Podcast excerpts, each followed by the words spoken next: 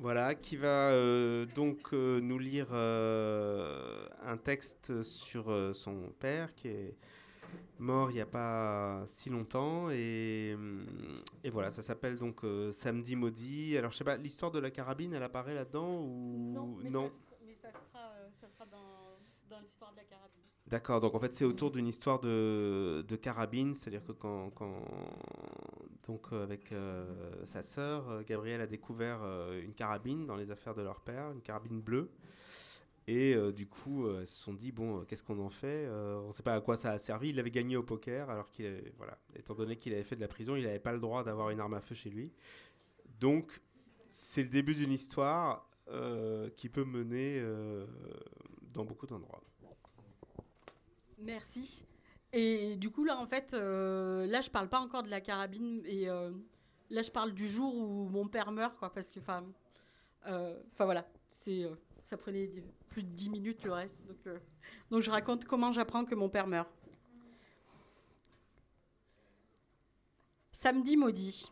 Samedi maudit vers midi. Allô Betty, c'est Lily, ça ne va pas du tout. Sissi m'a appelé, elle est aux urgences avec papa. Je crois qu'il va mourir comme tu lui avais dit qu'il mourrait l'autre fois, à l'hôpital. Je te rappelle quand je suis à Mende, j'en ai pour trois heures de route. En plus, il neige chez la cata, j'ai pas les bons pneus, putain, j'en ai ma claque. Je suis à Paris dans mon petit appartement, proche du métro Stalingrad, dans le 19e, assise sur le rebord de mon lit, face à mon bureau et mon ordi. Je suis totalement sidérée par cet appel que j'attendais, voire que je languissais de recevoir pourtant depuis maintenant trois mois. Je crois qu'il va mourir comme tu lui avais dit qu'il mourrait l'autre fois à l'hôpital. Cette phrase résonne dans ma tête. Je suis incapable de bouger. Les images qui me viennent sont insoutenables. J'ai envie de pleurer. Je ne peux pas. J'ai envie de crier. Je ne peux pas. J'ai envie de me lever. Je ne peux pas. J'attends. Trois heures, trois interminables heures durant lesquelles je ne peux pas m'empêcher de penser à la dernière fois où je l'ai vu, six semaines auparavant. Tu m'emmerdes, Betty, tu m'emmerdes. Je veux partir de cet hôpital. Tu fais quoi là hein? Tu me fais quoi? Tu te venges de quoi, ma fille, en me me laissant sur ton brancard? Je vais mourir et tu me fais perdre une journée de ma vie sur un brancard, menotté, entouré d'enculés. T'as de la merde. euh, T'es de la merde, ma fille. T'es de la merde. Papa, on est là, ici, parce que justement, tu vas mourir et je refuse que tu meurs de cette manière-là. Je ne supporte pas l'idée de savoir comment tu vas crever.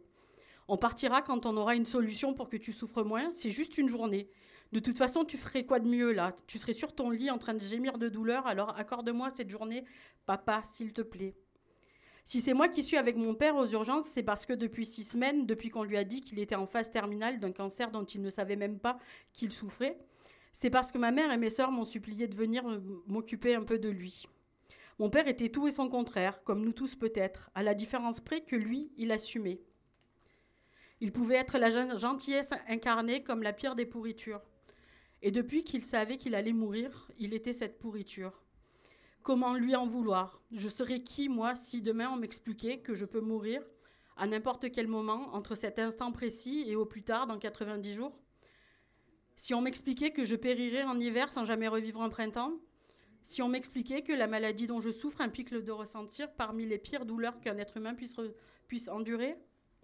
Si c'était moi que ma mère et mes sœurs avaient appelé pour les aider ce jour-là, c'est parce qu'elles étaient à bout et qu'elles ne supportaient plus les conseils que je leur donnais depuis Paris pour gérer papa à Uzès. J'étais dure et autoritaire. Elles me racontaient comment elles vivaient mal les horaires que mon père leur balançait inlassablement et la culpabilité qu'elles ressentaient à prier pour que ce calvaire commun finisse. Et moi, au téléphone, je leur disais de l'envoyer paître et de le laisser crever tout seul, alors que j'étais depuis des semaines en position fétale sur mon lit. Depuis toute petite, chaque membre de ma famille s'est reposé sur moi. Je pense que j'ai été le prototype de la gamine insupportable, celle qui explique à ses parents comment ils devraient l'élever, comment ils devraient gérer leur quotidien, comment ils ont la chance de la voir pour qu'elle leur explique la vie. J'ai passé toute mon existence à faire la morale à mes parents et à mes sœurs. J'étais la voix de la raison et au final, ça a arrangé tout le monde. Durant cette journée à l'hôpital, je lui ai demandé ce que je pouvais faire pour lui, à part partir tout de suite. Mon père a été clair. Mademoiselle, je sais tout, si j'avais un service à te demander, ce serait de mourir à ma place. Parce que moi, ma fille, je sais comment on vit. À qui tu vas faire croire que tu as été heureux, papa? Je ne te parle pas de ça, Betty, je te parle de vivre. Le bonheur, on s'en fout. C'est pas pour nous, fille, tu le sais que. Je suis désolée. Chez moi, ça passait nickel. Ici aussi. Euh, je ne te parle pas de ça, Betty. Je te parle de vivre. Le bonheur, on s'en fout. C'est pas pour nous, fille. Tu le sais que ce n'est pas pour nous. Et c'est pour ça qu'il faut vivre, ma fille. Pas comme toi, tu crois que l'on doit vivre. Dégage d'ici, va vivre. Euh, va vivre. Sors-moi de là et pars vivre à Paris. Quand on aura de la morphine, on partira. Le médecin arrive, mon père me regarde fixement, celui qu'on a menotté quelques heures auparavant parce qu'il avait emplâtré deux infirmières et tenté de me balancer une claque de cow-boy, n'avait plus de force, mais la rage était bien là. Et afin qu'il ne s'échappe pas en slip, on avait dû l'attacher. Je me détestais, je me maudissais, j'étais complice, j'étais coupable de maintenir mon père dans la situation qui l'effrayait le plus, l'enfermement. Mon père se racontait peu, euh, sauf quand il était ivre. Là, son regard fixait le néant et il soliloquait. Il racontait comment, euh, comment sa mère les battait, les torturait. Il racontait les séjours en maison d'accueil, orphelinat, sanatorium, maison de correction, prison. À chaque fois, il s'échappait. Et à chaque fois, j'étais dans un état de larmes insupportable.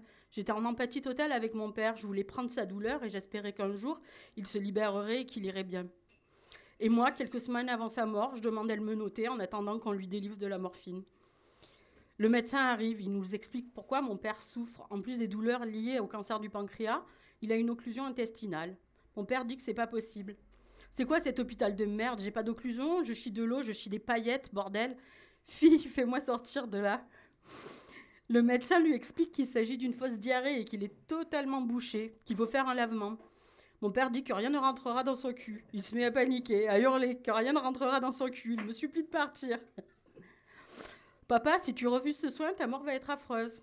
Ça sert à rien d'avoir une belle mort. Ma fille, t'es pas aussi débile que ça quand même. Mourir, c'est jamais beau. Betty, la mort, c'est pas de la poésie des cimetières. Ton romantisme t'aveugle. Papa, je veux pas que tu meurs en gerbant de ta merde. Je te jure, je ne peux pas me dire que tu vas crever ainsi. Je ne peux pas. C'est moi qui crève, ma fille.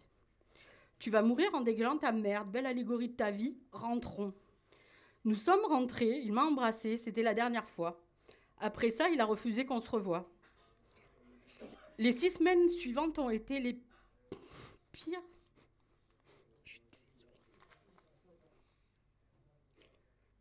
De ma vie. Les six semaines suivantes ont été les pires de ma vie. Je suis restée allongée sur mon lit en attendant l'appel d'une de mes sœurs. Samedi maudit, 3h30 de l'après-midi. Allô, Betty, c'est Lily et Sissi, on est avec papa, on dirait qu'il va bien quand même. Il a vomi du caca, mais avec Sissi, on pense qu'il va pas mourir et il rigole. Je ne comprends pas ce qui se passe. Mes sœurs sont débiles. J'ai toujours pensé qu'elles avaient un QI à deux chiffres. Mes abruties de sœurs me disent qu'elles vont me skyper.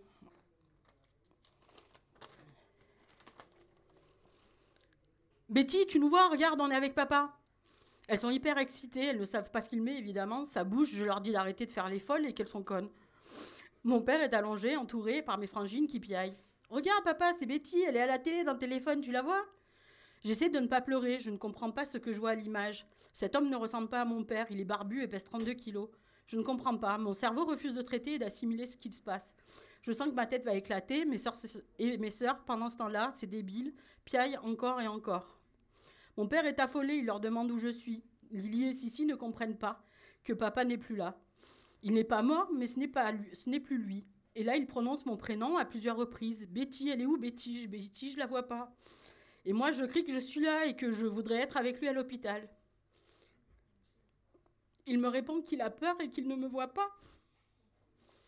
Et mes sœurs continuent de lui parler et me disent On va couper, on veut avoir un moment privilégié avec papa. Je raccroche. Je me mets à hurler Papa. Samedi maudit, 8h30. Betty, c'est Lily. Bah écoute, papa a l'air perché, mais je crois qu'on a eu peur pour rien. Il nous a dit à demain, il va pas mourir. Avec Cécile, on lui parle tour chacune, il nous on lui a parlé un tour chacune, il nous a dit qu'il nous aimait. Moi, je crois que ça veut dire qu'il va mourir ce soir. T'es jalouse parce que t'es pas là. Il a dit quelque chose pour moi? Ben, maman voulait qu'on te mente et qu'on te dise ce qu'il avait dit.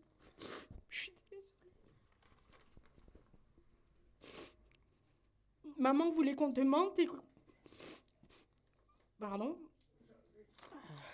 Il reste trois phrases. Hein. il y a de la buée, il y a de la buée sur les lunettes. Ben maman voulait qu'on te mente et qu'on te dise qu'il avait dit qu'il t'aimait, mais il a juste dit dis à Betty de boire de l'eau. Samedi maudit, 10h30. Betty, l'hôpital vient d'appeler, papa est mort. Il a vomi sa merde, comme tu lui avais dit, et il est parti. Fou.